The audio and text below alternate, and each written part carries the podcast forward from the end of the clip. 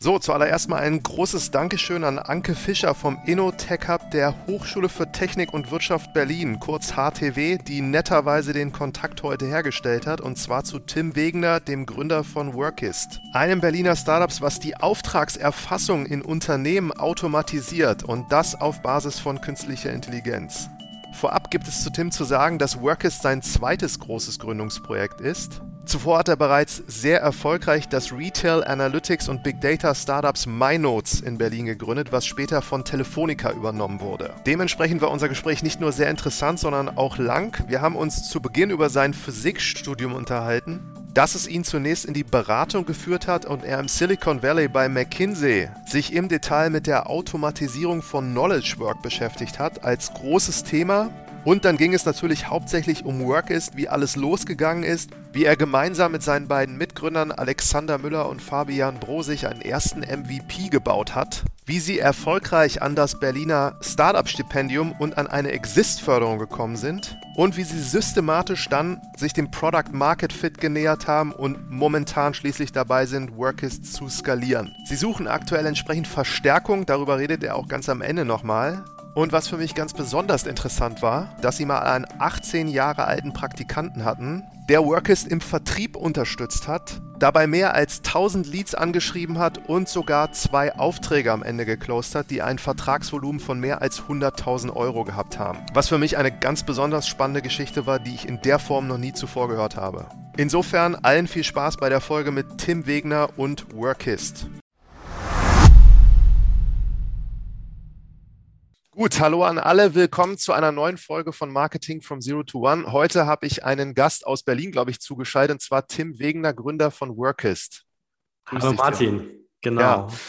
ja, du bist, glaube ich, jetzt wirklich einer der versiertesten Gründer, der mit Daten und KI schon lange Jahre was zu tun hat. Und äh, deswegen freue ich mich da ganz besonders auf das Gespräch. Erzähl doch mal so ein paar wissenswerte Sachen über dich nochmal am Anfang, also wo du studiert hast und was du danach gemacht hast. Okay, super. Ja, ist, klingt ja nach einem, äh, nach, einem, nach einer spannenden Intro sozusagen.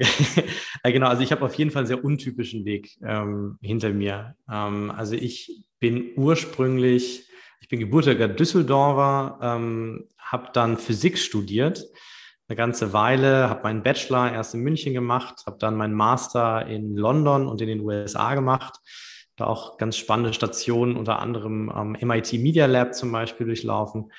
Ähm, und ich habe immer schon ähm, eine, eine, große Leidenschaft gehabt für Themen, wo ich eben nicht als Physiker alleine irgendwo im Labor sitze, sondern wo ich mit anderen Wissenschaftlern, BWLern und so weiter zusammenarbeiten kann. Und das war eigentlich das erste Mal so richtig der Fall, zum Beispiel an diesem MIT Media Lab, wo ganz bewusst eben Forscher und ähm, ja, äh, Forscher jeglicher Couleur ähm, dann zusammenkommen und dann eben die Emotionen von Robotics erforschen und solche spannenden Sachen. Und da bin ich so das erste Mal auf so, ja, Cross-Department-Innovationen gestoßen.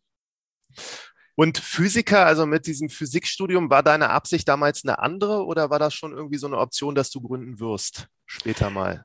Also, also ich fand also ich hatte damals so ganz naiv die Vorstellung, dass ein Physikstudium relativ generalistisch ist. Das äh, kann man so äh, mitnichten äh, bejahen. Also man muss danach dann so ein bisschen gucken, dass man aus der sehr nerdigen Richtung wieder ein bisschen rauskommt, damit die Leute einem auch wieder zuhören. Ähm, aber ich muss schon sagen, ich habe es nie bereut. Also ähm, es gibt mir eine gewisse Unerschrockenheit vor Technologie, ähm, vor analytischen Problemen und so weiter. Und was auch wieder lustig ist, ist, Leute erwarten einfach davon, wenn man Physik studiert hat, oh, oh, oh, der muss sicher sehr clever sein. Das ist natürlich ein tolles Attribut, was man so mitnehmen kann. Ob das stimmt oder nicht, wird selten hinterfragt. Ähm, nein, genau. Aber das hat mir eigentlich sehr viel Spaß gemacht. Ich habe aber parallel ganz viele so entrepreneurial Programme durchlaufen. Ich habe irgendwie an der Unternehmertum ähm, das erste Programm, was dort in der Richtung mal aufgesetzt wurde, durchlaufen. Fand ich super spannend, habe da schon früh mit Gründern wie dem Felix Haas zum Beispiel zusammengearbeitet. Und ähm, genau, ich finde eigentlich so diese eben auch da wieder diese Mischung aus Technologie auf der einen Seite und eine Leidenschaft für Technologie, aber auf der anderen Seite eben so diesem Verständnis, wie funktioniert denn BWL in der Praxis? Angewandt? Ähm, was muss ich da eigentlich wissen? Wie muss ich mich da irgendwie orientieren? Das fand ich ganz toll. Ich habe irgendwie ABWL-Kurse an der TUM freiwillig dann so mitbesucht und äh, das fand ich einfach eine super spannende Schnittmenge zwischen Technik und das Ganze dann auch in die echte Welt zu bringen. Und dann bist du aber danach erstmal zu McKinsey gegangen. Genau, ähm, das hat auch ähm, das hat auch einen Grund. Und zwar, ich habe in meinem Studium auch ähm, über die Unternehmertum und über so ein paar andere Programme, habe ich schon mal ein erstes Startup gegründet. Jetzt aus heutiger Sicht ist das eher so eine Art Projektchen gewesen. Ähm, da haben wir Zeitungsartikel vertont und haben die über PDAs, damals gab es noch keine iPhones, also ich bin auch schon, ist auch schon ein bisschen länger her, ähm, haben wir die dann sozusagen Leuten in Autos zum Abspielen gegeben. Und wir hatten da einen witzigen Aha-Moment. Und zwar haben wir probiert, das an Privatpersonen zu verkaufen, also so Zeitungsartikel vertont, die man sich dann anhören kann auf dem Weg zur Arbeit. Da wollte aber keiner was für zahlen. Und dann haben wir aber mit Siemens und Henkel und solchen Firmen gesprochen und die haben gesagt, ja, okay, für unsere Mitarbeiter, für unsere Manager ist das super spannend, weil die müssen sich eigentlich jeden Tag durch so eine Presseschau durcharbeiten. Das sind dann 20, 30 Seiten. Und wenn die das auf der Fahrt machen können, und wir im Prinzip damit die einfach noch informierter bekommen, dann ist das ein super spannendes Thema. Und das war halt für uns jetzt als sehr junges Gründerteam eine super spannende Erkenntnis, dass wir gesagt haben, das ist jetzt nicht in unserem Erfahrungshorizont. Das, das konnten wir so nicht wissen. Das haben wir erst quasi durch die Interaktion mit großen Firmen so gelernt. Und das war für mich so der Moment, wo ich gedacht habe, Mensch, da, da gibt es riesengroße Probleme im B2B-Bereich ähm, und die möchte ich einfach besser verstehen. Und deswegen bin ich am Ende auch zu McKinsey gegangen und habe da auch am Ende so viereinhalb Jahre äh, zugebracht, um genau da einfach nochmal tiefer einzusteigen. Finde ich eine sehr spannende Geschichte. Unter anderem, weil ich mich da selber daran erinnern kann, dass ich bei Familienmitglied im Auto gesessen habe und der mal Vorstand war. Der hatte immer seine Pressemappe und der hatte aber so einen Chauffeur und konnte sich das dann auf der Fahrt durchlesen. Also dem hätte mhm. das auch geholfen, wenn er mal selbst gefahren wäre.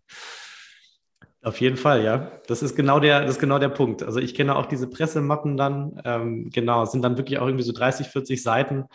Ähm, und wir hatten sogar ein tolles Feature zusammen mit BMW dann entwickelt damals, dass man auf den iDrive drücken konnte an einer spannenden Stelle. Und dann wurde äh, im Büro dieser Text ausgedruckt mit der markierten Stelle. Das heißt, dann konnte ich das direkt mit ins Meeting mitnehmen. Also vielleicht hätte ich da, vielleicht hätte ich da äh, einen Kunden dann gehabt. Glaube ich ziemlich sicher.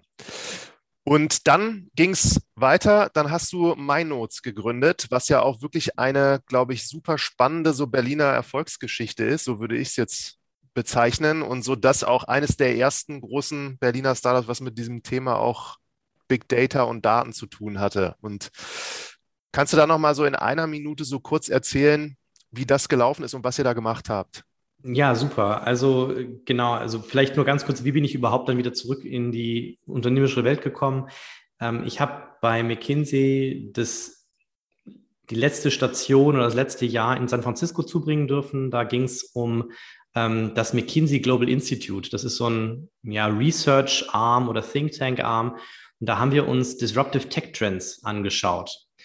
Und äh, da war unter anderem eben IoT dabei und so weiter. Ähm, eins der größten war aber ähm, AI und How to Automate Knowledge Work. Riesengroßer Trend, also viel größer zum Beispiel als Autonomous Vehicles oder was auch immer da gerade so äh, gehypt wird. Also ganz, ganz spannend. Das war so mein erster Kontaktpunkt auch mit äh, KI ähm, an der Stelle. Ähm, aber also mich hat es auf jeden Fall nicht mehr bei den PowerPoints gehalten. Ich musste irgendwas anderes machen. Alle, auch aus dem Team, sind irgendwo in VCs gegangen, egal in welchem Land. Ähm, also sind quasi alle so ein bisschen in die Unternehmerschiene dann abgedriftet.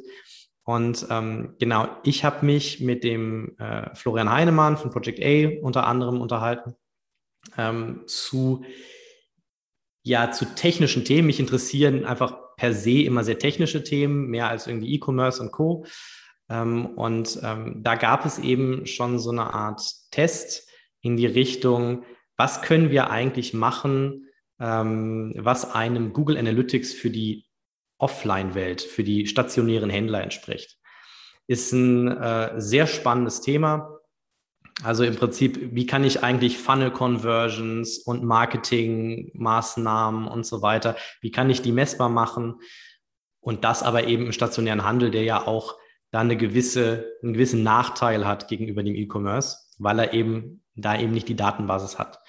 Äh, war ein super spannendes Thema, ähm, war, hatte eine große Hardware-Komponente, also wir haben wirklich Sensoren gehabt, die dann entsprechend in stationären Händlern angebracht wurden. Äh, die haben über eine Mischung von WLAN und Bluetooth-Technik äh, einfach messen können, wie viele Menschen sind in einem gewissen Geschäft. Und dann konnten wir die darüber äh, entsprechend, ja, ähm, ja, konnten wir verfolgen, wie so die Laufwege waren. Das ist zum Beispiel auch so in großen Shopping-Malls einfach interessant. Wer besucht den Supermarkt und gleichzeitig die Apotheke? Einfach so gewisse Erkenntnisse, ähm, ja, die, die man vorher nicht so ohne weiteres rausfinden konnte. Und den Leuten konnte man danach auch nochmal ein paar Anzeigen zuspielen, dass sie sich erinnern und nochmal zurückgehen.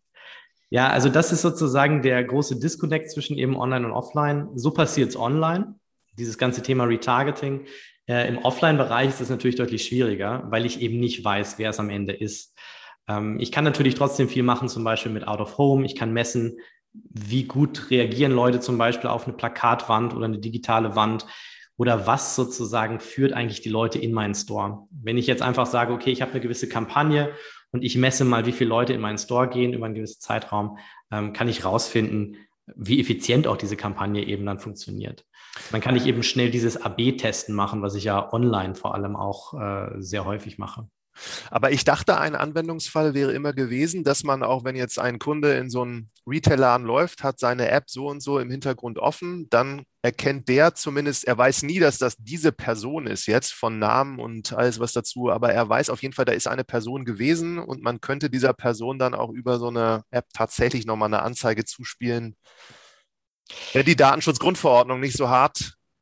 Also, also genau, ich glaube, ähm, was man wissen muss, ist, also an der Stelle ist es eben äh, wirklich eine Frage, wie man mit DSGVO da an der Stelle äh, umgehen möchte. Also eine Werbe-App, die jetzt sozusagen dann extra aufpoppt, klar, die kann ich natürlich äh, den Leuten empfehlen, aber die lädt ja keiner runter.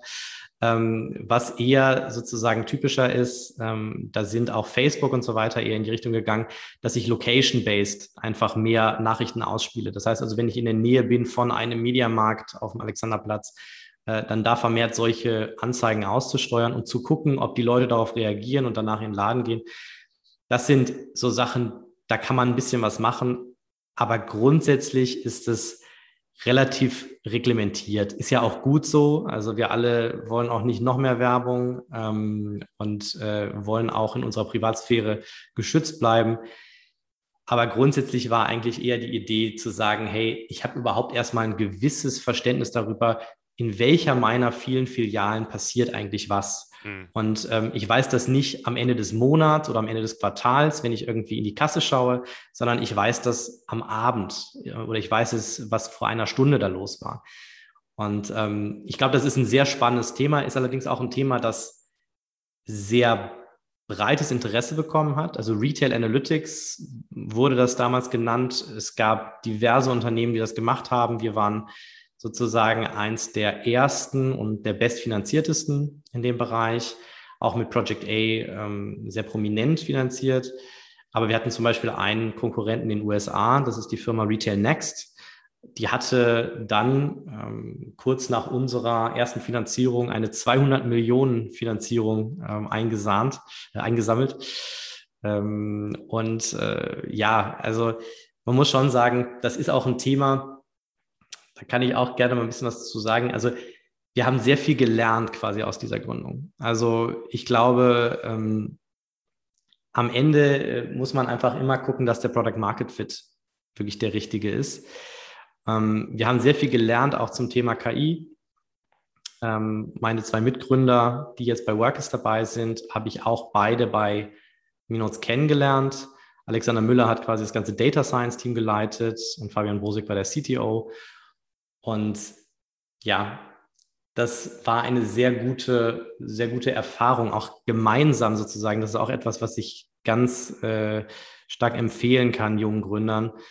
Einfach sich Leute zu suchen, mit denen man am besten schon mal zusammengearbeitet hat, auch ein starkes Vertrauensverhältnis dann auch aufgebaut hat ähm, und äh, sich dann eben auch so aufteilen kann, dass man auch schon relativ genau weiß, in welchem Bereich arbeiten wir denn jetzt eigentlich zusammen, wer übernimmt was. Mhm.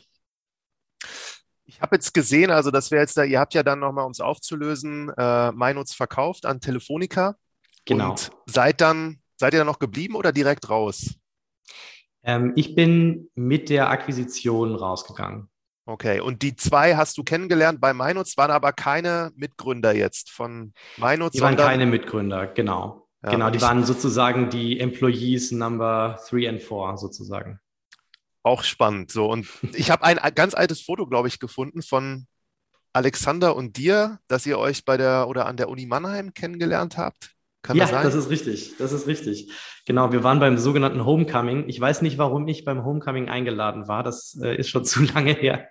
Ähm, ähm, aber ich war sozusagen ähm, eigentlich fremd ähm, dort und äh, genau war da mit Lia Sophie Kramer, die hat äh, Amorelie vorgestellt und der Christoph Sam war mal meiner, war glaube ich mit äh, Lendico damals da dabei und sowas. Und genau, und Alex hat sich meinen Vortrag angehört und fand ausgerechnet meinen Vortrag so interessant, was ich äh, natürlich witzig finde. Äh, ich glaube, die anderen Vorträge waren noch ein bisschen unterhaltsamer. Aber genau, das war ein guter Match, ähm, weil er fand das spannend. Ähm, er hatte auch das Gefühl, dass er da vor allem mit seinen Kenntnissen im Machine Learning-Bereich viel machen kann. Machine Learning war zu dem Zeitpunkt auch noch ein bisschen weniger, ähm, weniger heiß, als es heute gehandelt wird. Ähm, und genau, das war super. Wir haben uns da kennengelernt. Ich glaube, das ist auch eine ganz wichtige Sache, einfach eine Sympathie füreinander zu haben, dass man grundsätzlich, also mit den Mitgründern verbringt man sehr, sehr viel Zeit in seinem, in seinem Leben. Da muss man sich schon auch aussuchen, dass man ähm, genau auch mal durch harte Zeiten miteinander geht.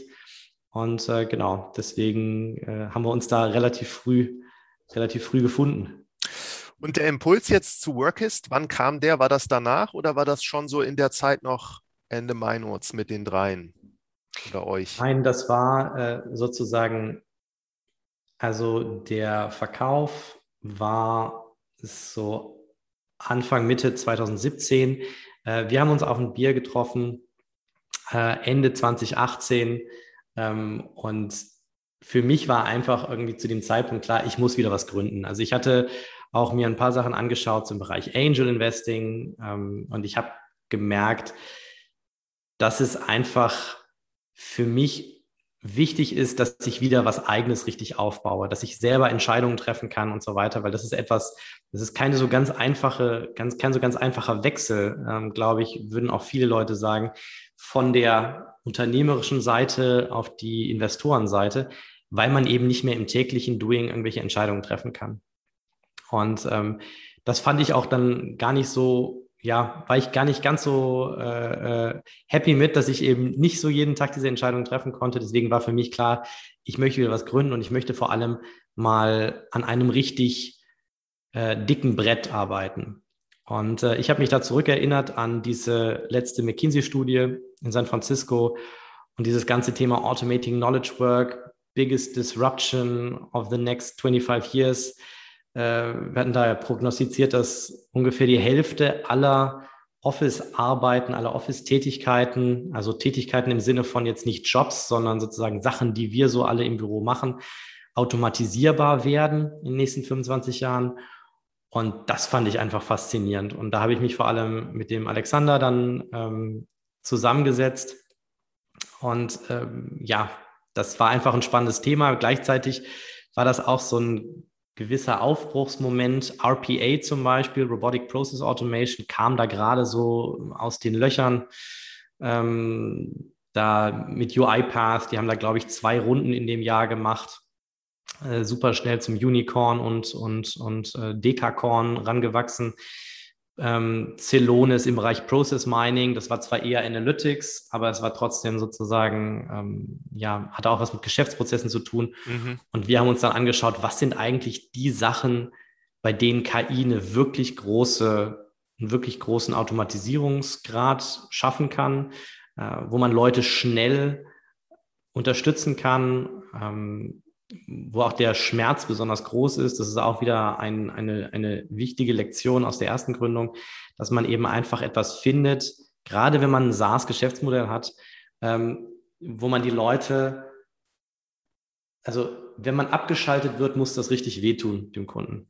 Der Kunde muss einen sofort vermissen, der, der darf einen nicht abschalten, sondern es muss ein so essentieller Service sein, den man anbietet, dass er eigentlich immer mitläuft. Und ähm, wir haben den gefunden, ähm, nachdem wir dann, also wir haben angefangen, hatten wir ganz kurz eben schon mal drüber gesprochen, unterstützt äh, von Stipendien.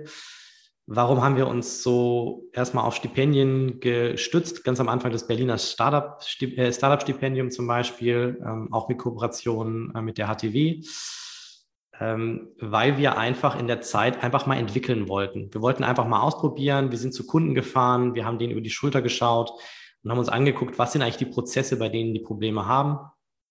Und ähm, haben zu ganz, ganz vielen Sachen Nein gesagt. Auch ganz wichtig. Also sehr custom Projekte, die bringen einem natürlich Geld. Da freut man sich drüber, wenn man ein junges Startup ist. Ähm, aber die lenken einen eigentlich ab. Also wir haben uns von Anfang an auf Probleme spezialisiert, die so häufig sind, dass wir ein Produkt bauen können und nicht irgendwie eine Beratungsdienstleistung. Und die haben wir im B2B-Handel gefunden. Also spezifisch im, in den Einkaufsprozessen und in den Verkaufsprozessen. Und das kann man sich so vorstellen, ähm, ich kaufe mir ein paar Schrauben und einen Akkubohrer bei Contorion zum Beispiel, E-Commerce-Seite. Ähm, das ist ja alles relativ einfach. Ich bestelle das online, ich bekomme eine Bestätigung und ein paar Tage später bekomme ich dann entsprechend die Ware. Aber die Frage ist ein bisschen, wie kommt eigentlich die Ware zu Contorion? Was ist eigentlich der sozusagen der Weg unterhalb der ähm, Wasseroberfläche? Bevor die das verkaufen, ja. Genau, richtig. Und also Berliner Startup-Stipendium, dann habt ihr Exist. Mhm. Und dann nur noch mal eine Frage, also für mich zum Verständnis, dieser Meinots-Verkauf, der war ja relativ äh, erfolgreich und hoch. Und da habe ich mich immer gewundert, also das war jetzt auch kurz bevor ich mir mal angeschaut habe, was du jetzt wirklich alles gemacht hast, ne, warum man dann tatsächlich auch nochmal auf so Exist hat, haben die euch dann zum Beispiel auch mit, äh, mit dem Netzwerk unterstützt und so ein paar erste Kontakte aufgemacht oder kam das eher so von eurer Initiative heraus? Also es, es ist ein gewisser Zufall, dass es genauso gelaufen ist, wie es gelaufen ist. Ähm, ich hatte eine, ich hatte, ich hatte ein paar befreundete Gründer, die gerade durch das Berliner Startup-Stipendium an der HTW gelaufen sind und die vor allem äh, begeistert waren von der Unterstützung ähm, von verschiedenen Personen an der HTW. Also die haben einfach gesagt, so, das ist super, die sind sehr äh, äh, hands-on, ähm, das ist nicht so wahnsinnig akademisch, sondern wenn ihr da eine coole Idee habt und so weiter, dann habt ihr da gute Chancen, da irgendwie auch schnell und unbürokratisch erstmal eine Unterstützung zu bekommen. Das war natürlich erstmal schön. Das andere, was wir schon gemerkt haben, ist eben so diese, diese totale Freiheit, dass man einfach mal ausprobieren kann, einfach mal sich ein Jahr Zeit nehmen kann, um wirklich ein Product Market Fit zu finden. Das ist verdammt schwierig, wenn man schon währenddessen irgendwie Geld einsammeln muss und so weiter. Mhm. Also wir haben natürlich auch irgendwie selber äh, Geld mitgebracht. Das ist auf jeden Fall schon mal nicht schlecht, aber es finde ich in einer gewissen Art und Weise hilft es schon auch, dass man ähm, sehr genau sich anschaut. Ähm, ähm, also das sind ja alles auch Wettbewerbe, die testen dein Geschäftsmodell. Und du beschäftigst dich sehr dezidiert mit genau den einzelnen Komponenten, die eigentlich heutzutage auch keinen VC mehr so in dem Detail oder zumindest nicht mehr äh, als runtergeschriebener Text interessieren. Also du schreibst ja dann quasi einen Businessplan, aber wirklich in der klassischen Art. Ähm, ähm, also als Vertical, wie wir immer gesagt haben in der Beratung, also als, als, als Word-Dokument. Aber du machst dir halt richtig viele Gedanken. Wie genau sieht dein Wettbewerb eigentlich aus? Was ist dein USP? Wie kannst du dich da positionieren? Das ändert sich natürlich minütlich ungefähr bei einem Startup, äh, muss man auch sagen aber man beschäftigt sich damit und man pitcht die Idee und man pitcht sie immer wieder. Wir haben zum Beispiel auch neben diesen ganzen äh, Stipendien, wir haben quasi jeden Businessplan-Wettbewerb mitgemacht und standen auf jeder Bühne, die uns irgendwie reingelassen hat. Ähm, und wir haben all das genutzt, um auch unser Geschäftsmodell immer wieder zu hinterfragen. Also äh, am Anfang ging es ein bisschen mehr in die Richtung Process Mining und es ging dann immer mehr in Richtung Automatisierung und am Ende eben dieser Fokus auf wirklich diese Einkaufs- und Verkaufsprozesse. Ähm, das klingt alles so, klingt alles so banal, aber eben da an vielen Stellen eben Nein zu sagen, sich da wirklich zu fokussieren. Ich glaube, das alles äh, hat sehr gut funktioniert, eben mit diesen Wettbewerben, mit diesem Stipendium, ähm, um, um da einfach am Ball zu bleiben. Hm. Beschreib mal ganz kurz, also rückblickend, wo habt ihr denn einen Schwachpunkt oder einen möglichen Schwachpunkt im Geschäftsmodell damals gesehen? Am Anfang. Ach, also, ähm, also ich glaube, also bei Workist war es von Anfang an einfach die Frage, wie, also wie schaffst du eine gute Balance aus einem sehr großen Markt? Also wie gesagt, der Automatisierungsmarkt, wenn Riesig. ich schon gesagt habe, also genau, also Trillion Dollar äh, Opportunity, keine Frage, wenn man sich auch vorstellt, irgendwie 50 Prozent aller Arbeit wird irgendwie ersetzt. Ähm, äh, das sind ja alles irgendwie äh, Gehälter und so weiter, die weltweit dann irgendwie frei werden für neue Tätigkeiten. Also da ist in irgendeiner Art und Weise passiert da extrem viel. Aber so kann man ja kein Business aufbauen. Also man kann nicht sagen, ich automatisiere jetzt alles. Ähm, und das funktioniert eben auch zum Beispiel gerade nicht mit KI, zumindest nicht mit der KI, die wir heutzutage haben. Ähm, also KI ist ja grundsätzlich, muss man vielleicht ein bisschen auseinandernehmen. Es gibt ja diese Artificial General Intelligence. Da geht es darum, dass ich quasi eigentlich eine, eine, eine generalistische Intelligenz schaffe, äh, zum Beispiel Anspruch von DeepMind von Google. Ähm, aber wir sind eigentlich aktuell in dem Zeitalter von der ähm, Artificial Specialized Intelligence. Ähm, also ich kann zwar vielleicht bisher nur die Gehirnleistung von einem, von einem Nagetier äh, nachbauen, aber wenn ich die komplett spezialisiert auf den Aktienmarkt loslasse, dann ist diese Intelligenz eben ausreichend, um sehr, sehr gute Predictions machen zu können. Und ähm, in genau dieser Zeit leben wir halt gerade. Ähm, das ist so ein bisschen, das hatte mal Kai Fu Lee in einem Buch als Age of Implementation bezeichnet. Und da haben wir jetzt eben gesagt, okay, wir müssen jetzt sehr spezifische Sachen finden, sehr spezifische Use Cases und die müssen wir wirklich gut können. Und ähm, ja, da haben wir uns einfach wirklich, also wir haben zwei interessante Schritte gemacht, glaube ich, da. Vielleicht auch das äh, passt ganz gut zu den Schwachstellen. Am Anfang sind wir deutlich mehr auf große Unternehmen gegangen. Wir haben auch ein paar große Unternehmen bei uns im Kundenportfolio, aber inzwischen sind wir sehr stark auf den Mittelstand mhm. ähm, sozusagen gegangen, weil wir einfach gemerkt haben, dass dort, wenn wir da ein Problem lösen, die Entscheidungsbereitschaft viel, viel größer ist, viel schneller ist ähm, und auch die sozusagen so die gemeinsame Arbeit an diesen Problemen äh, eine ganz andere Qualität hat. Hm. Also wenn ich einem Mittelständler erkläre, dass ich wirklich ein Problem, was er schon länger hat, löse, dann ist er auch bereit, da mit mir dran zu arbeiten, während zum Beispiel ein großes Unternehmen eventuell ein eigenes KI-Team hat. Und das KI-Team möchte auch beschäftigt werden. Und immer wieder, wenn man irgendwas äh, Neues dann an Lösungen hat, was vielleicht auch viel besser ist, wird immer wieder gefragt, aber warum können wir das nicht intern machen? Ähm, das war eine, ein großer Schritt für uns. Schwachstelle will ich es nicht nennen, aber es war zumindest irgendwie eine ganz spannende Fokussierung auf diesen Mittelstand.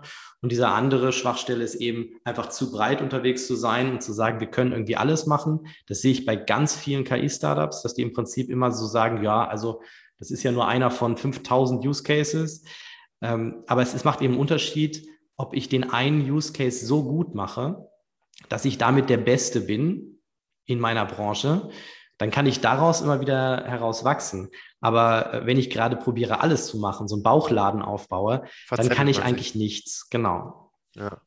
Beschreib mal so, also beim Mittelständler, wie das Ganze jetzt dann aussieht. Also die bestellen irgendwas, kaufen was ein und dann könnt ihr das PDF auslesen und bestimmte so Tätigkeiten, die jetzt dieser Mensch machen würde, automatisieren. Genau, richtig. Also ähm, ich erkläre es mal anhand, anhand des Vertriebs. Das ist eigentlich das Einfachste. Also wir arbeiten in dem Bereich mit Zulieferern. Zum Beispiel einer Firma wie Brennstuhl oder Gedore. Brennstuhl ähm, macht so Stecker und so Steckerleisten. Genau, die oder? machen so professionelle Steckerleisten. Wenn ein Elektriker vorbeikommt, dann hat er meistens äh, Brennstuhl-Equipment dabei. Ähm, und was man bei denen sieht, ist einfach, es kommen sehr, sehr viele Bestellungen rein. Das sind Fachhändler, die da bestellen. Das sind aber vielleicht auch Privatfirmen, was auch immer. sehr viele, sehr viele unterschiedliche Bestellungen, die da eingehen. Und diese Bestellungen gehen eben zu einem sehr großen Teil immer noch als PDFs ein. Also ähm, das kann man sich so vorstellen, wenn ich jetzt ein Fachhändler bin und ich bestelle etwas, ähm, ich habe meistens diese Artikel schon irgendwie in meinem ERP-System, SAP zum Beispiel. Und ähm, ich löse dann eine Bestellung aus. Und was passiert dann im Hintergrund? Da wird eine E-Mail fertig gemacht, da wird eine PDF reingelegt und wird dann an Brennstuhl geschickt. Und Brennstuhl bekommt diese E-Mail und bisher wurde die dann entsprechend von einem Menschen erstmal gesichtet. Ähm, dann hat man sich angeschaut, wer ist der Besteller, was ist das für eine Lieferanschrift. Das wurde alles übertragen ins eigene ERP-System. Und dann wurde eben auch geschaut, was sind die einzelnen Artikeldaten, also Artikelnummer, Menge und so weiter und so fort. Und da finden eben auch schon einige Checks statt. Also zum Beispiel ähm, passen die Artikelnummern. Gibt es manchmal Besteller, die gar keine Artikelnummer dabei haben oder eine falsche Artik äh, Artikelnummer? Was muss ich dann machen? Wo finde ich die richtige? Muss ich vielleicht noch was klären? Vielleicht wurde irgendein Artikel, der Metaware ist, äh, äh, in Stück bestellt und so weiter und so fort. Und genau das kann unsere KI. Also unsere KI ersetzt quasi einen Teil der Arbeit des sogenannten Vertriebsinnendienstes. Ähm, es werden uns einfach E-Mails weitergeleitet oder unserer KI, die wir Worky mit großem K und I genannt haben, werden diese Bestellungen weitergeleitet. Worky nimmt sich da die entsprechenden Anhänge raus. Das können übrigens auch Excel-Dateien, CSVs oder auch Freitext-E-Mails sein. Ähm, verarbeitet die, zieht da alle relevanten Informationen raus und nutzt schon alle Daten, die wir haben. Also zum Beispiel Kundenstammdaten. Welche Besteller gibt es eigentlich? Diese Informationen haben wir schon aus dem ERP-System und auch den kompletten Artikelstamm. Also, dass wir immer wissen, okay, was sind eigentlich die aktuellen Artikel? sodass zum Beispiel, wenn jemand nur mit einer Artikelbeschreibung bestellt, wir da schon Vorschläge machen können, das ist jetzt folgender Artikel wirklich. Und ähm, hinten raus wird das Ganze dann wiederum sehr, sehr einfach in das ERP-System überspielt. Das passiert mhm. meistens über sogenanntes EDI. Das ist so ein alter Standard. Und im Prinzip machen wir so eine Art Anything to EDI Service für die. Und das Tolle daran ist einfach, für den Mittelständler ist das eine minimale Integration. Das geht wirklich teilweise innerhalb von Tagen. Ähm, ich habe quasi auch einen sehr einfachen Workflow, weil ich einfach die E-Mails weiterleite an Workist. Äh, und äh, wenn ich dann eben doch mal Sachen korrigieren muss, weil entweder das System vielleicht doch irgendwas nicht erkannt hat ähm, oder vielleicht auch da einfach ein Fehler in der Bestellung drin ist, äh, dann kann ich Worky helfen. Also der Mitarbeiter loggt sich dann da ein und Worky fragt ihn dann, okay, bei diesem Dokument, ich habe hier jetzt einen Fehler gefunden, alle anderen Felder sind grün, aber diese eine Sache ist jetzt rot.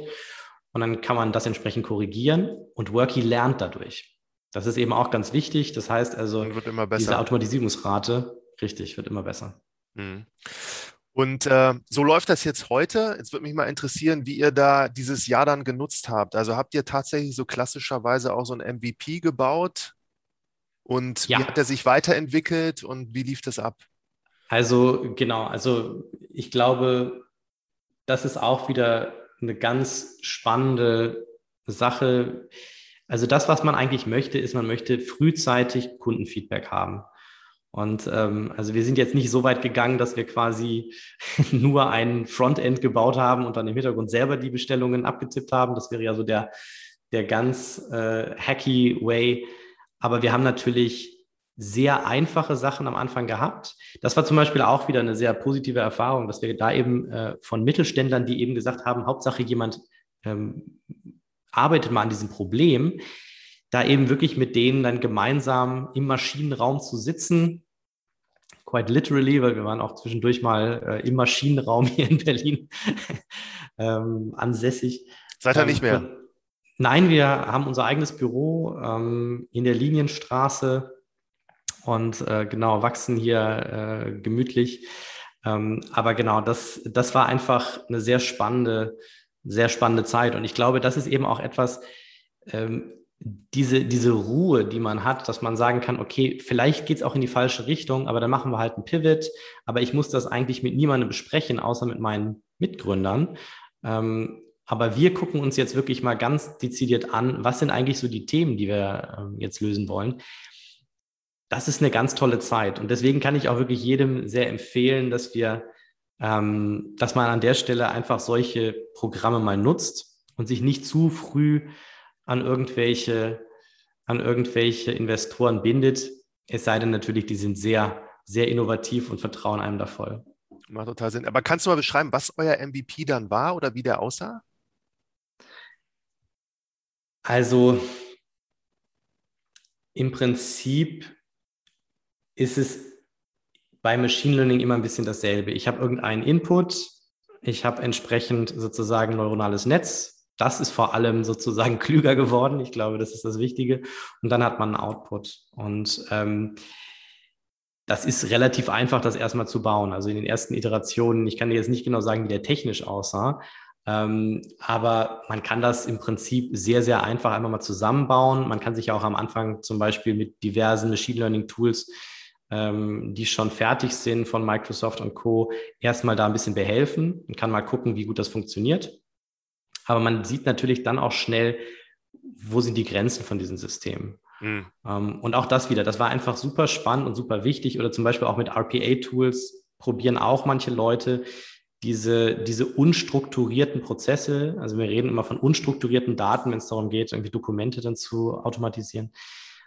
Das äh, sind so ähm, Sachen, die kann RPA einfach bisher so aus dem Stand noch nicht und nur mit irgendwelchen Sondersachen, die noch installiert werden und so weiter.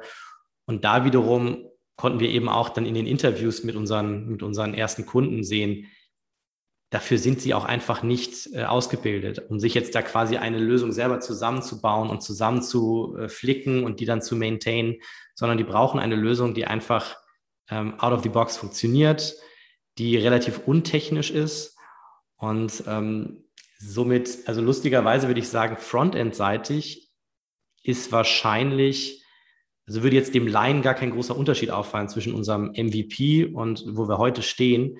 Ähm, weil wir einfach da maximal darauf geachtet haben, dass es so einfach ist für den Kunden, das zu benutzen und von Anfang an auch. Und ich glaube, das ist auch so, eine, so, ein, so ein geheimes Thema bei B2B-Software, ähm, dass die Leute einfach in ihrer, die sind einfach ihr Handy und irgendwie sehr gute User Interfaces gewohnt inzwischen. Und die wollen einfach nicht mehr dieses altbackene Interface. Die sind einfach gewohnt, dass sie nicht mehr irgendwie 37 Mal auf Tab drücken müssen und dann irgendwie Steuerung fünf äh, für das richtige Feld. Ähm, da ändert sich auch die Welt gerade und das ist auch, ähm, finde ich, sehr spannend, auch als Softwarehersteller da eben nicht den klassischen B2B-Weg zu gehen, sondern zu sagen, nee, äh, warum soll das eigentlich alles anders aussehen, als äh, was ich so im Privaten benutze? Ja, echt spannend. Aber dann, letzte Frage da nochmal zu, diese totale Sicherheit, dass ihr da ein echtes Problem löst ich höre da so raus, ihr habt am Anfang, wart ihr euch dessen schon sehr bewusst, aber gab es da so einen Aha-Moment, dass irgendwo einer eurer Pilotkunden das genutzt hat und der euch dann auch nochmal gesagt hat, wie dankbar er ist, dass es das jetzt so gibt und ja, 100 Prozent. Also ich glaube, was wir, also wie gesagt, wir hatten am Anfang relativ große Auswahl an Problemen, die wir hätten lösen können. Ähm, ich glaube schon, dass wir da so den gewissen Riecher hatten, dass jetzt nicht nur einer dieses ganze Thema B2B-Handel als, als noch Problemfeld sieht. Ähm, aber was wir, was wir dann gemacht haben, ist, wir haben wirklich mit unseren ersten Kunden, äh, das ist zum Beispiel eine Firma GAH ähm, ähm, oder die Schaumburg. ne? Äh, GAH ist ein Zaunhersteller. Ah, GH, ähm, dachte ich. Gibt noch GH, nee, GAH, GH Alberts. Ähm, oder die Schauenburg-Gruppe zum Beispiel. Ähm, das waren so erste Pilotkunden, mit denen haben wir einfach super zusammengearbeitet. Ähm, die haben uns in der Tat ein sehr positives Feedback gegeben. Wir haben zum Beispiel auch gemerkt, dass einfach wir, ich glaube, wir sind alle eine, wir sind eine recht hilfsbereite Mannschaft. Ähm, das wurde auch sehr positiv aufgenommen. Und damit haben die uns auch relativ tief in ihre Prozesse erstmal reingenommen, haben äh, auch Geduld gehabt zum Beispiel, äh, dass wir jetzt nicht innerhalb von zwei Monaten da schon deren Probleme lösen, sondern gerade bei den Pilotkunden, klar, hat das dann erstmal ein Jahr gedauert, bis wir erstmal so richtig was hatten. Aber das war eben toll. Also ich glaube, ähm, Und, und da vielleicht auch nochmal so den Punkt, äh, äh, warum nicht direkt mehr Finanzierung, schneller wachsen und so weiter. Ich glaube, diesen Prozess kann man nur sehr, sehr schwer wirklich beschleunigen. Also wirklich rauszufinden, wenn man in einem so innovativen Bereich unterwegs ist. Also ansonsten haben es ja schon auch zehn Leute gemacht. Mhm. Wenn es so eine Sache ist, wenn ich jetzt noch ein Gorillas aufbaue, äh, dann weiß ich wahrscheinlich so relativ genau, auf was ich achten muss. Aber wenn ich in einem komplett neuen Bereich unterwegs bin, ist es einfach schwierig. Da muss ich einfach sehr genau erstmal gucken und ich muss sehr eng zwischen Produkt und Vertrieb sozusagen äh, hin und her switchen können. Das ist viel einfacher, wenn man quasi im Gründerteam das erstmal so ein bisschen auf die Beine stellen kann. Selbst jetzt, jetzt sind wir knapp 20 Mitarbeiter, ähm, wird das schon komplizierter, weil wir haben natürlich jetzt irgendwie Produktentwicklungszyklen, äh, wir haben klare Planungen und so weiter. Die sind jetzt nicht wie bei einem Großunternehmen äh, zwei Jahre im Voraus, aber die sind zumindest mal drei Monate im Voraus. Mhm. Und ähm, ich glaube, diese Flexibilität ganz am Anfang zu haben und eben auch nicht den Druck zu haben, dass ich jetzt unbedingt morgen den ersten Deal mache, sondern eben einfach mal sagen zu können, okay, das ist ein bisschen Jugendforscht, aber wenn ich da was finde, dann kann ich das richtig gut skalieren. Und ja. äh, ich glaube, das war, das war auch so der Grund, weshalb wir dann ähm, im Sommer 2020 gesagt haben, jetzt ist eigentlich ein günstiger Zeitpunkt, um eine erste Runde aufzunehmen, weil wir da das Gefühl hatten, okay, wir haben erste Kunden, wir können jetzt mal von zwei, drei ersten Prototypen ähm, können wir jetzt wirklich auf 20 Kunden skalieren und da stehen wir heute. Also ich glaube, das ist, das ist so, ich glaube, so, so läuft es idealerweise, aber ganz häufig läuft es eben genau andersrum, dass ich eigentlich Erwartungen schüre, die ich dann eben nicht einhalten kann. Und ähm, deswegen glaube ich, ist diese, diese Anfangszeit eher ein bisschen auszudehnen und sich da ein bisschen mehr Zeit zu lassen, eine ganz äh, gute in the long run. Aber man könnte das ja zusammenfassen, ja, Product Market Fit auch bewusst so erkannt und erreicht und dann Jetzt hast du gesagt, erste Finanzierungsrunde und das ist ja auch hier 468, einer der, glaube ich, spannendsten Investoren, die man sich so dazu holen kann. Gerade ist so ein Deep Tech-Investor, Sag da nochmal so zwei, drei Worte, was die machen. Oder die gibt es auch noch nicht so lange eigentlich, glaube ich, ne? Ja, also 468 äh, hat quasi so mehr oder weniger gestartet oder ist so aus dem, äh, aus dem Stealth-Mode gekommen, als wir dann unser, unsere erste Runde geclosed haben. Ganz toller Investor, ich bin wirklich begeistert. Wir arbeiten sehr eng mit allen drei Partnern zusammen. Das ist auch etwas, was ich ganz wichtig finde. Also sehr viele größere VCs haben aus meiner Sicht ein bisschen das Problem, dass sie ähm, eigentlich die operative Arbeit hauptsächlich den Investmentmanagern überlassen. Äh, damit habe ich natürlich als Gründer, gerade wenn ich eben schon ein bisschen Erfahrung habe, einfach nicht so den Zugang.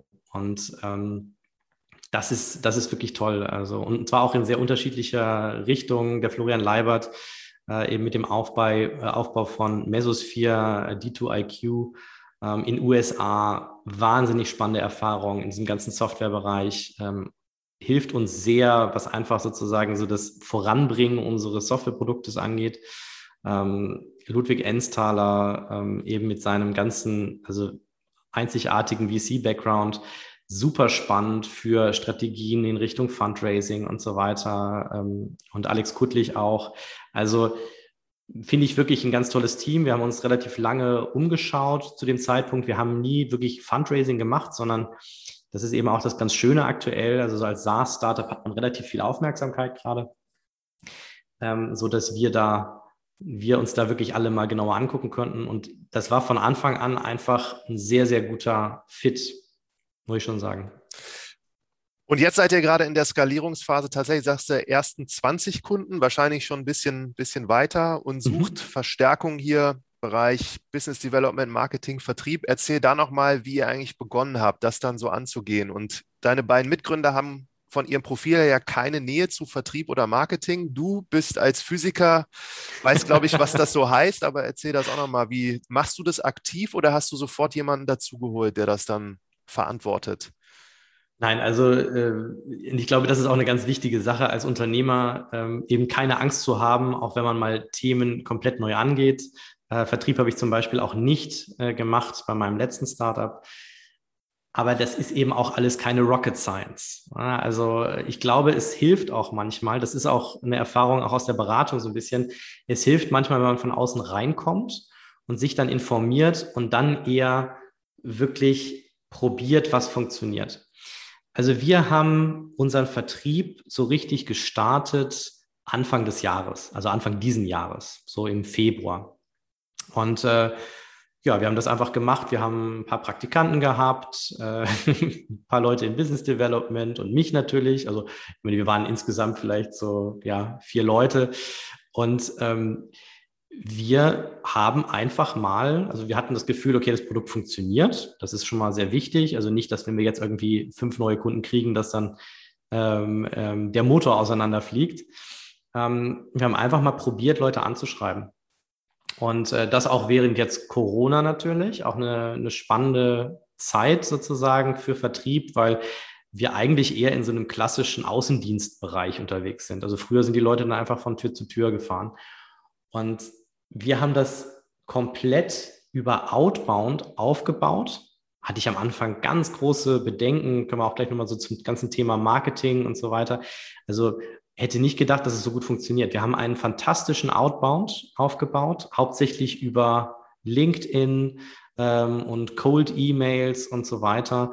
Ähm, das Produkt ist relativ wenig erklärungswürdig. Das äh, mag jetzt nach diesem längeren, nach dieser längeren Intro nicht so klingen, aber im Prinzip ist es eigentlich so, dass wir den Leuten nur sagen, hey, macht ihr euren, macht ihr euren Vertriebsinnendienst noch selber, ähm, dann müsst ihr einfach an der Stelle automatisieren. Wir haben eine sehr einfache Lösung und wenn ihr das braucht, meldet euch, wenn nicht, dann nicht. Und damit haben wir wirklich sehr, sehr gute ähm, Response Rates bekommen. Ja. Mhm. Und ähm, was eben auch. Aber habt ihr dann ist, auch Vertriebsleiter so angeschrieben? Ne? Weil wenn man jetzt Vertriebsinnendienste anschreibt, dann wüsste ich gar nicht, wie reagieren die auf sowas. Ja, also ich glaube, das sind so, das sind jetzt wirklich so die, ähm, die Kniffe, die man dann lernt. Also wir, wir machen immer wieder Analysen darüber, bei wem die Conversion am größten ist. Aber es ist relativ typisch so, dass wenn man authentisch und wenig salesy in Richtung Geschäftsführerebene sogar geht bei den kleineren Mittelständlern oder aber eben Vertriebschef, ähm, dass man da auch schnell eine Nachricht bekommt und auch eine recht schnelle Entscheidung hat. Also wir haben typischerweise so Sales Cycles, die sind eher so bei zwei, drei Monaten. Äh, davon träumen die meisten äh, Softwareunternehmen, mhm. ähm, weil es eben ein sehr einfaches, schnelles Produkt ist, was vor allem ähm, ja, ist eine schnelle Remedy sozusagen, also eine schnelle Behebung dieses Problems.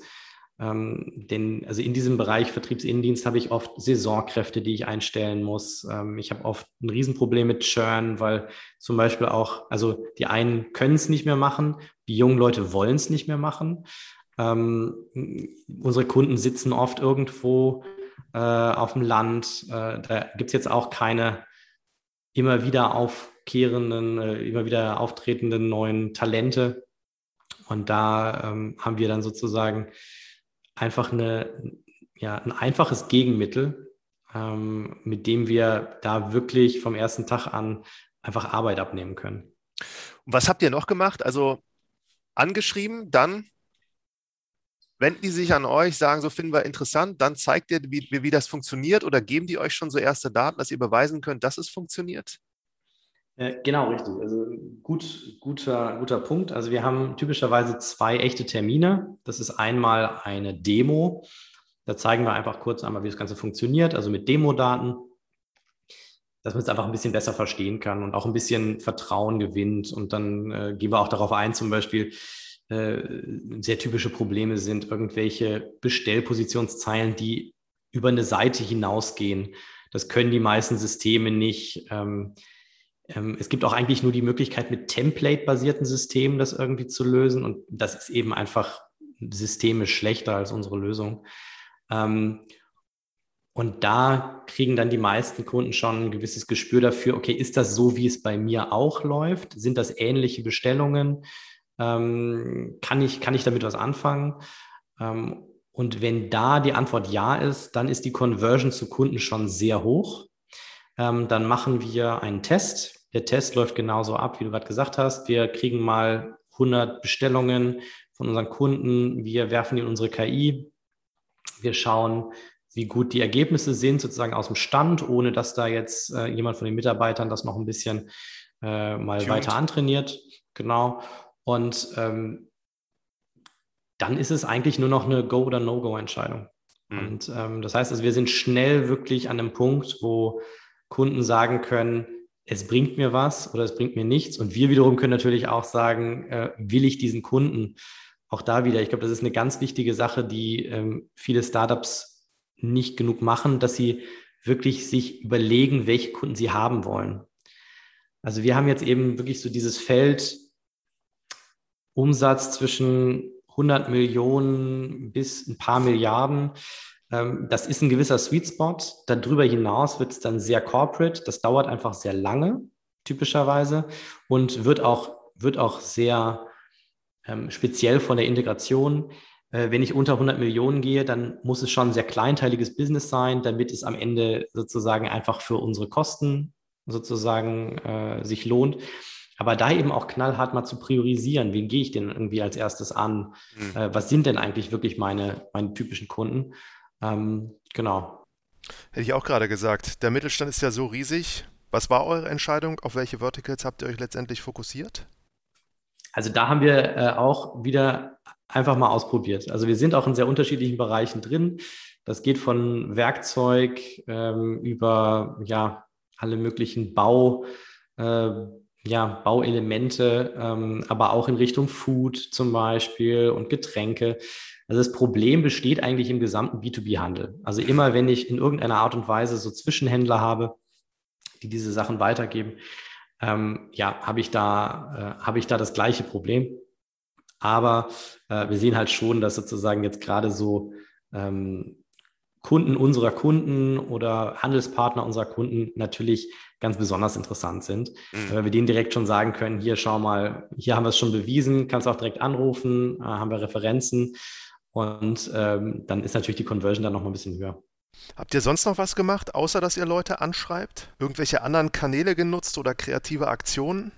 Also wir haben, wir haben verschiedene Sachen gemacht. Ich glaube, was, was noch ein sehr großer Clou wirklich war, war diese Personalisierung von der KI. Also dieses Worky, da haben wir auch ein Logo ähm, entwickelt. Und ähm, da hatten wir auch wieder einfach wahnsinniges Glück. Wir hatten eine fantastische Praktikantin, die da sehr kreativ war, ähm, sich sehr eingebracht hat. Auch das ist wieder natürlich so eine Sache, wenn man einfach diese Talente mitbringt. Äh, Im Startup sind die sehr willkommen. Ähm, und da hat man dann auch wirklich die ganze Verantwortung, ähm, wenn man sie denn äh, tragen kann. Und das war wirklich super. Also da haben wir viel ausprobiert auch wieder. Ähm, wir sind jetzt gerade dabei, unsere Website und alles Mögliche nochmal auf eine nächste Stufe zu bringen. Ähm, weil jetzt langsam sozusagen auch da, um zu skalieren, brauchen wir da einfach noch ein bisschen bessere Call to Actions und müssen da auch ein bisschen besser äh, performen. Aber so an sich es war für uns eher jetzt ein Thema, den Markt ein bisschen erstmal zu educaten. Es geht jetzt gerade los im Prinzip mit Inbound bei uns. Also wir haben wirklich, ich kann, ich kann sagen, wir hatten, glaube ich, 95 Prozent Outbound, ähm, so historisch eher. Ähm, und jetzt gerade kriegen wir dann doch irgendwie zwei, drei Anfragen pro Tag rein. Äh, das kommt über Messen. Wir waren jetzt auf dem Procurement Summit ähm, haben da gepitcht, äh, dann äh, auf verschiedenen, auf verschiedenen Events und Plattformen und so weiter. Aber ja, also ich würde sagen, so unser, unser Fokus, unser Hauptfokus ist eher auf Outbound und dann Marketing zu haben, was quasi Outbound unterstützen kann. Also eine gute Website, ähm, Success Stories, One-Pager und so weiter. Also Sachen, die so ein bisschen einfach unterstützen können bei der Conversion. Einfach weil das so gut funktioniert bisher. Und dass ihr euch nochmal umbenannt habt von Outsmart AI in Workist, hat das den Hintergrund, dass der Mittelstand Workist einfacher versteht oder was waren da die Gründe für? Also, was, was wir von Anfang an haben wollten, war eine recht starke Marke. Also ich fand das, ich fand Outsmart ein, eine sehr spannende, äh, ja, ich fand es ein sehr spannendes Wort. Ähm, würde ich auch sofort zustimmen. Äh, ich fand das irgendwie, ich fand das irgendwie, irgendwie spannend und ich fand auch irgendwie toll. Ich glaube, outsmart.com hatte ich irgendwie dann mal äh, geschaut, wer das hat. Und ich glaube, das ist irgendwie entweder IBM oder Microsoft oder sowas. Da habe ich gedacht, okay, das, also das ist schon, das ist schon irgendwie cool. Ähm, nein, für uns ist das Wichtige, dass wir eine Marke haben, die wir jetzt etablieren können und die auch langfristig schützbar ist. Ähm, Outsmart wäre so intensiv nicht schützbar gewesen. Es gab genug so semi- äh, Semi-Konflikte in der Marke. Ähm, und Workist ist eben, ist, ist ja auch ein Kunstwort, aber ist super prägbar. Also damit können wir jetzt im Prinzip, wir sind nicht eingeschränkt mit dem, was wir damit machen. Ähm, aber äh, wir haben einfach gesagt, wir möchten so früh wie möglich, wenn wir eine Namensänderung machen, möchten wir so früh wie möglich machen, damit wir eben auch wirklich da äh, volle Aufmerksamkeit drauf haben. Ähm, und ich meine, wir leben ja auch in einer Welt, in der sozusagen IP grundsätzlich eine relativ mindere Rolle einnimmt. Also es, äh, äh, Patente und so weiter in diesem Bereich zu bekommen, ist einfach schwieriger. Heutzutage geht es eigentlich mehr darum, dass ich zum Beispiel im KI-Bereich einfach die Daten habe. Wenn ich einfach die Daten habe, dann habe ich meistens eine bessere Performance. Ähm, aber so eine Marke, ähm, so ein Markenname, das ist schon etwas, was vielen Investoren oder auch potenziell irgendwann äh, äh, ähm, auch, auch großen Unternehmen wichtig ist, dass sie einfach verstehen, was ist denn das eigentlich? Und ähm, genau, und was ich zum Beispiel auch super fand, war einfach wirklich Google äh, Performance und so weiter auf Workist ist halt einfach, ist halt einfach gut. Da gibt es wirklich nichts, was, was uns in irgendeiner Art und Weise ja gestört hätte. Jetzt hast du so viele Tipps gegeben, dass ich dich nicht noch nach weiteren fragen werde. Aber du hattest anfangs bereits kurz über UiPath und Celonis gesprochen, die ja unglaubliche Erfolge in diesem Jahr zu vermelden hatten. Als ihr damals begonnen habt, da war das ja gefühlt gar nicht so absehbar und die noch nicht so groß. Hättest du nur im entferntesten damit gerechnet, dass sich das Ganze so entwickelt? Also ich glaube ehrlicherweise, dass dieses Thema Automating Knowledge Work, KI also sozusagen Software war jetzt irgendwie gut, um unsere Arbeit besser zu organisieren, so aus meiner Sicht. Und KI ist jetzt aber sozusagen der nächste Schritt, um diese Arbeit wirklich wegzuautomatisieren. Ähm, dann brauche ich nicht mehr ganz so viel Collaboration und so weiter, sondern da habe ich dann wirklich einfach äh, it's taken care of. Und ähm, wenn man jetzt sich auch Celonis anschaut, die ja jetzt auch plötzlich mehr weggehen von der Analytics-Richtung, ist übrigens auch etwas, was ich, sich eher kritisch finde. Ich finde, Analytics ist kein Geschäftszweck an sich. Dafür brauche ich irgendetwas wie zum Beispiel Marketing, was sich dynamisch ändert. Ähm, ähm, deswegen glaube ich, tun sie gut daran, dass sie sagt, probieren rauszukommen aus diesem, aus diesem Bereich. Ähm, und RPA zum Beispiel, UiPath, muss man sich eben auch mal genauer anschauen. Das sind ja oftmals sehr simple Automatisierungen. Mhm. Also da geht es wirklich darum, so äh, äh, Visual Basic Makros sind das im Prinzip. Also sehr einfache Makros, äh, wo mir das Befüllen von einer Excel oder sowas erleichtert wird. Ähm, ich glaube, das sind alles kleine Tools, um aber eigentlich diesem insgesamt Traum der Arbeitsautomatisierung näher zu kommen. Und die werden sich alle auch so ein bisschen in diese Richtung KI entwickeln müssen. Ähm, und wenn sie das schaffen, bin ich mir sicher, ähm, also ich glaube, es wird da ganz, ganz viele Unicorns geben jetzt in Zukunft. Also man muss sich, man muss sich einfach vorstellen. Also ich meine, wenn man sich die Weltbevölkerung anschaut, ähm, die Anzahl der Leute, die in, äh, in Bürojobs in irgendeiner Art und Weise beschäftigt sind, ja, keine Ahnung. Ja, also da sind wir ja jenseits der 400 Millionen. Ähm, wenn ich an der Stelle jetzt wirklich sage, okay, ich, ich schaffe auf einem breiten Feld wirklich Automatisierung. Ich, äh, ich mache all diese Leute so viel effizienter, dass sie jetzt plötzlich ganz viele andere Sachen machen können. Ich glaube, das ist ein, einfach ein gewaltiges Potenzial. Und mhm. ähm, da werden ganz viele Firmen, inklusive Workist, äh, äh, in die Richtung gehen. Ähm, aber für mich ist das wirklich so, wie in den 70ern, als die Software erfunden wurde, haben wir jetzt quasi so das Zeitalter der Automatisierung ähm, ja, da bin ich, da bin ich ganz von überzeugt. Das wird wirklich äh, ziemlich, ziemlich irre. Wir haben im Vorgespräch schon mal ganz kurz darüber gesprochen, dass ihr jemanden auch beschäftigt habt, der sehr jung noch ist, der euch aber auch tatsächlich sehr geholfen hat in den letzten, glaube ich, zwei Jahren. Erzähl das nochmal, wie das genau war. Ja, sehr gerne. Also ähm, unser erster echter Vertriebsmitarbeiter war ein ähm, Praktikant, 18 Jahre jung, ähm, der direkt nach dem nach, der, ähm, nach dem Abitur zu uns gekommen ist, hat quasi seine Zeit zwischen Schule und seinem Start des Studiums, was in Stanford sein wird, äh, quasi bei uns verbracht. Und ähm, das war wirklich für mich auch nochmal wirklich äh, augenöffnend. Ähm, also in seiner Zeit hat er äh, über 1000 Leads angeschrieben, hat auch während seines Praktikums zwei Deals geclosed, insgesamt über 100.000 Euro Umsatz für unsere Firma, also Jahresumsatz äh, damit auch gewonnen. Und ähm, das fand ich in zwei Richtungen wirklich spannend. Das eine ist, also ich wäre in diesem Alter einfach zu gefühlt nichts in der Lage gewesen oder ich wäre zumindest nicht hilfreich gewesen, würde ich sagen. Äh, das fand ich wirklich irre zu sehen, wie jemand, der so jung ist, ähm, eben auch schon so professionell arbeiten kann, damit äh, Geschäftsführern alleine Demos macht und äh, sich da auch gegen größere Runden gut durchsetzen kann. Ähm, auf der anderen Seite fand ich es eben auch irre, dass ich gesehen habe, wir haben ein Produkt, das ist so einfach das äh, ist so wenig erklärungsbedürftig. Ähm, das funktioniert einfach. Also das, das wollen die Kunden einfach haben.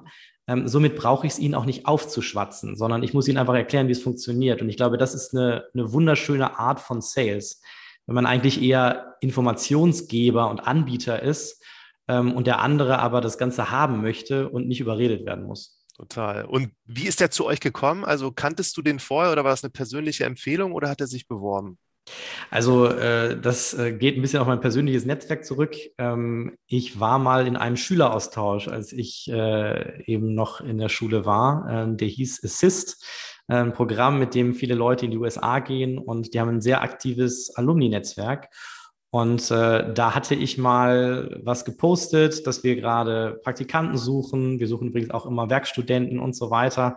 Ähm, man muss eben also keine Vorkenntnisse haben im ganzen Bereich KI, sondern das, das, das übernehmen wir dann. Ähm, und äh, genau, darüber hat sich der Praktikant dann bei uns gemeldet, hat einmal mal gefragt, wäre das irgendwie interessant. Ähm, und äh, genau, was ich wirklich auch cool fand, war, hat von Anfang an Verantwortung übernommen, wie gesagt, hat auch seine Demos ähm, selbstständig gemacht nach ein paar wenigen Dry Runs und das ist schon, das ist schon ein tolles Gefühl, wenn man das Gefühl hat, ähm, jemand ist hinterher, macht diese ganze Arbeit, äh, bringt die Firma voran und äh, das, obwohl er eigentlich von der Uni-Ausbildung äh, noch, noch ganz am Anfang steht. Wahnsinn. Also ich bin verleitet zu fragen, wie er hieß, um mir anzugucken, wie es bei dem so weitergeht. Aber das habe ich ehrlich gesagt noch nie gehört, dass jemand so mit 18 im Vertrieb eines Startups gearbeitet hat und denen geholfen hat, so zwei sehr große Aufträge auch zu gewinnen. Richtig gut. Ja, ich glaube grundsätzlich, das ist schon auch ein, eine Sache, die habe ich schon öfters gesehen. Also so extrem nicht. Ähm, aber viele junge äh, Praktikanten, die wir zum Beispiel auch bei der letzten Firma ähm, hatten, wir hatten da zum Beispiel auch oft welche von der WHU. Ähm, und da, also muss ich ganz ehrlich sagen, ich habe viele Praktikanten erlebt, die so einen gewaltigen Impact hatten äh, während ihres Praktikums, ähm, dass wenige von den Festangestellten sozusagen da rankommen. Muss man sich ja auch so ein bisschen sagen. Also jeder Mensch muss irgendwann mal Praktika machen. Ähm, ähm, und da kann man halt Glück haben. Das kann der McKinsey-Chef sein in Zukunft. Ähm, und äh, ja, das ist eben, also es ist eben immer nur auf Zeit. Das ist so ein bisschen traurig dann. Da muss man dann, ich habe viele auch dann überreden können, ähm, bei der letzten Firma dann doch dabei zu bleiben. Ähm, aber ja, also muss ich ganz ehrlich sagen, ich habe tolle Erfahrungen gemacht mit Praktikanten und gerade wenn die dann auch Verantwortung bekommen und eben nicht irgendwie eine Zuarbeiterrolle haben, äh, dann sind die meistens auch sehr happy. Tipptopp, sehr spannend. Ich habe dich nicht eine Frage zu den Nachteilen und den gesellschaftlich eher kritischen Punkten zur Automatisierung gefragt. Und dass weiterhin sehr wahrscheinlich viele Jobs auf kurz oder lang wegautomatisiert werden und würde sagen, dass ich an dieser Stelle auf den Startup Insider Podcast verweise, wo du dazu mal einige Fragen beantwortet hast. Sehr gerne. Also, wer dabei sein will, www.workist.com Ihr habt da, vermute ich, auch gerade einige Stellen zu besetzen. Du hattest vorhin bereits kurz erwähnt, offene Vakanzen im Bereich Vertrieb, Business Development und Marketing. Sonst noch was, was die Leute, wenn sie sich bewerben, wissen oder mitbringen sollten? Also äh, wir, wir heiern komplett nach dem Teamfit. Ähm, das ist auch meine ganz große Überzeugung. Ähm, gerne auch ganz frisch von der Uni oder nach äh, wenigen Jahren Arbeitserfahrung.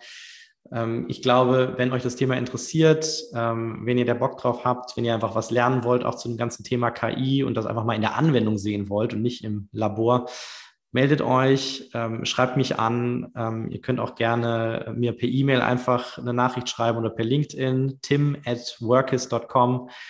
Und ja, finde ich auf jeden Fall äh, super, macht gerade sehr viel Spaß. Wir haben ein tolles Team hier zusammengestellt. Ähm, in der Linienstraße mitten in Berlin. In der Linienstraße 126. Ähm, das Büro ist auch groß. Wir haben noch, wir haben noch viel Platz für Kollegen hier. Und äh, die Switch mit Mario Kart und äh, der Kühlschrank mit Bier sind auch äh, sozusagen Teil des, Teil des Büros und werden auch häufig genutzt. Also somit, ähm, genau, ich glaube, es ist eine, ein, ein witziges Umfeld bei uns. Sehr gut, sehr gut. Dann hoffe ich sehr, dass das hier tatsächlich vielleicht noch einige interessierte Zuhörerinnen und Zuhörer hören und sich bei dir melden werden. Danke dir, Tim. Ja, sehr gerne, Martin. Und äh, genau, bis bald vielleicht.